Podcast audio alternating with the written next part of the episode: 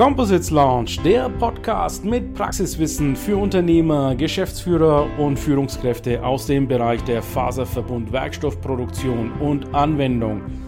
Wir präsentieren dir regelmäßig Innovationen und anwendungsspezifisches Know-how, das deine Leichtbau- und Festigkeitsanforderungen löst. Präsentiert von deinem Host Ilkay Özgesolu aus Bayreuth.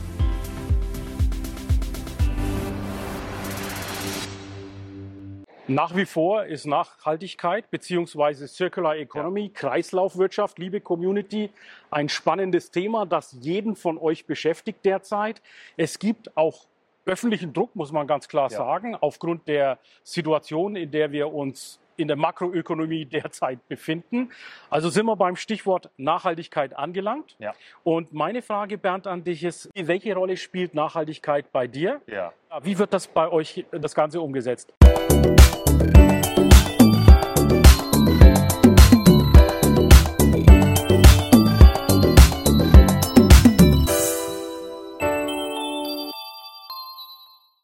Also ich würde behaupten, Nachhaltigkeit, das ganze Thema grünen Technologie, was in der DNA von Teijin eigentlich angelegt ist. Ja. Wir haben da sehr, sehr klar unsere Verantwortung auch begriffen mhm. und sind wirklich auch ein Teil der Lösung. Mhm.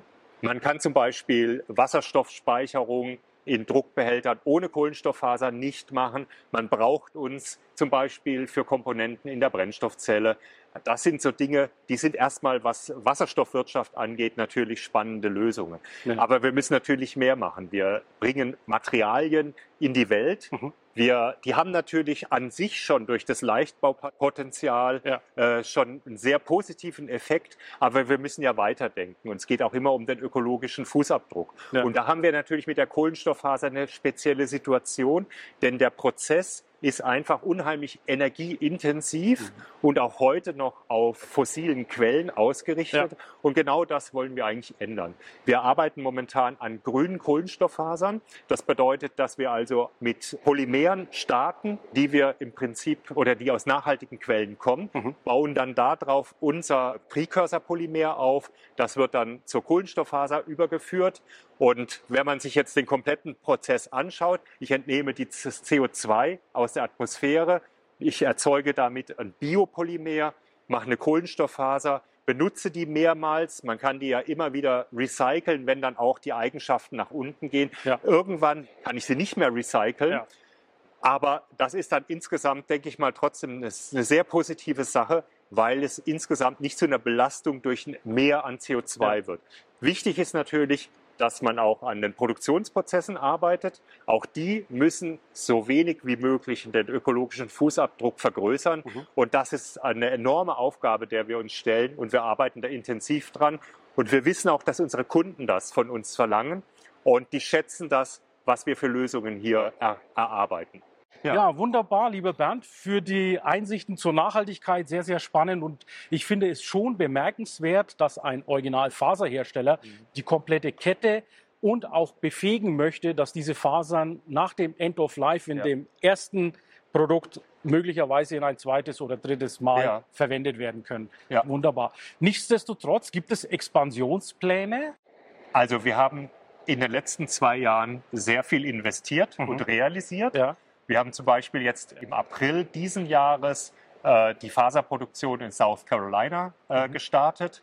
Wir haben hier in diese Halle investiert. Das ist jetzt ungefähr zwei Jahre her. Wir haben vor einem Jahr eine Prepreg-Fabrik in Vietnam eröffnet. Mhm. Wir haben eine weitere äh, Thermoset Prepreg-Anlage in Amerika äh, investiert. Also wir sind da eigentlich sehr aktiv und äh, wir werden uns was Investitionen angeht, immer an den Wünschen unserer Kunden orientieren. Natürlich. Wunderbar, das sind doch gute Nachrichten, oder? so, Bernd, vielen Dank jetzt für die Einsichten in die Multiaxialanlage. Gerne. Du hast ja hier massiv investiert in diese Multiaxialanlagen auf Basis Carbon. Wie siehst du denn die Zukunft für Carbon Composites? Also ich bin der festen Überzeugung, dass die Zukunft natürlich hervorragend ist. Mhm. Carbon Composites, die äh, bieten, finde ich, so einzigartige mhm. Eigenschaften. Ich meine, wir wissen das ja eigentlich alle. Mhm.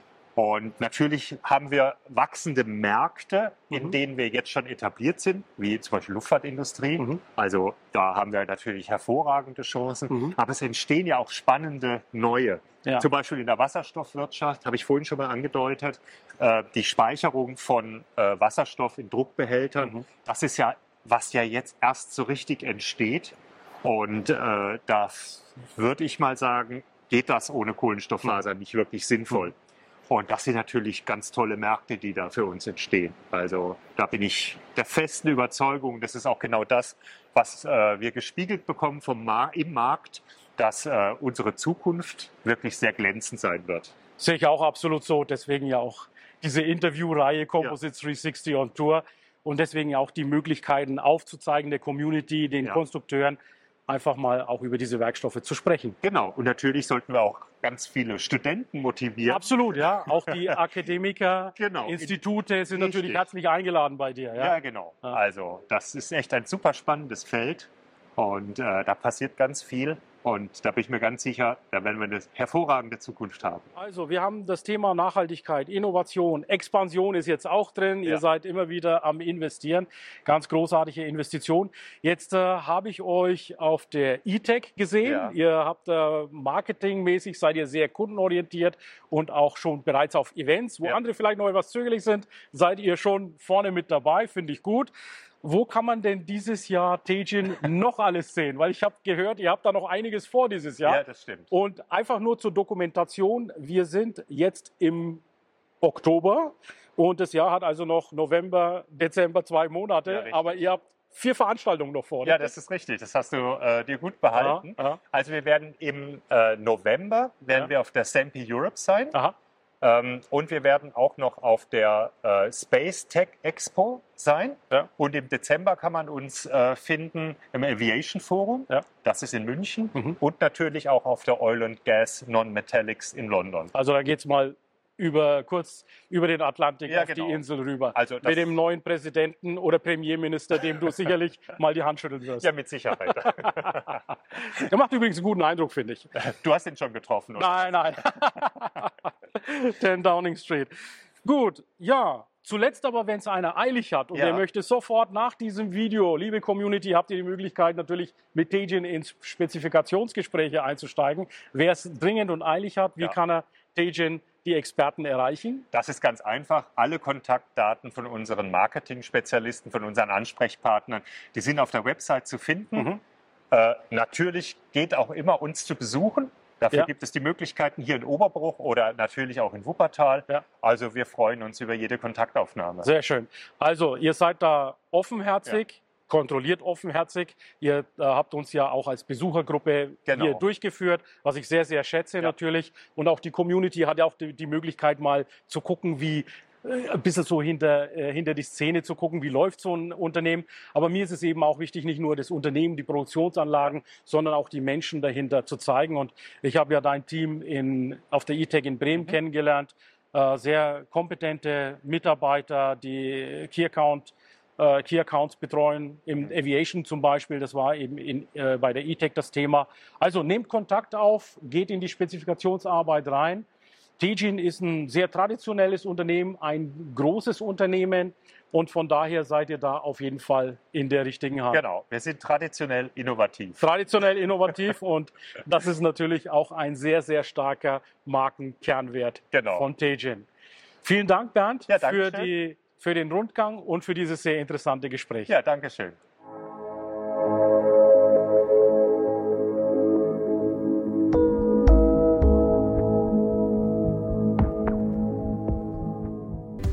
Der Composites Launch Podcast gefällt dir? Dann empfehle diesen bitte weiter.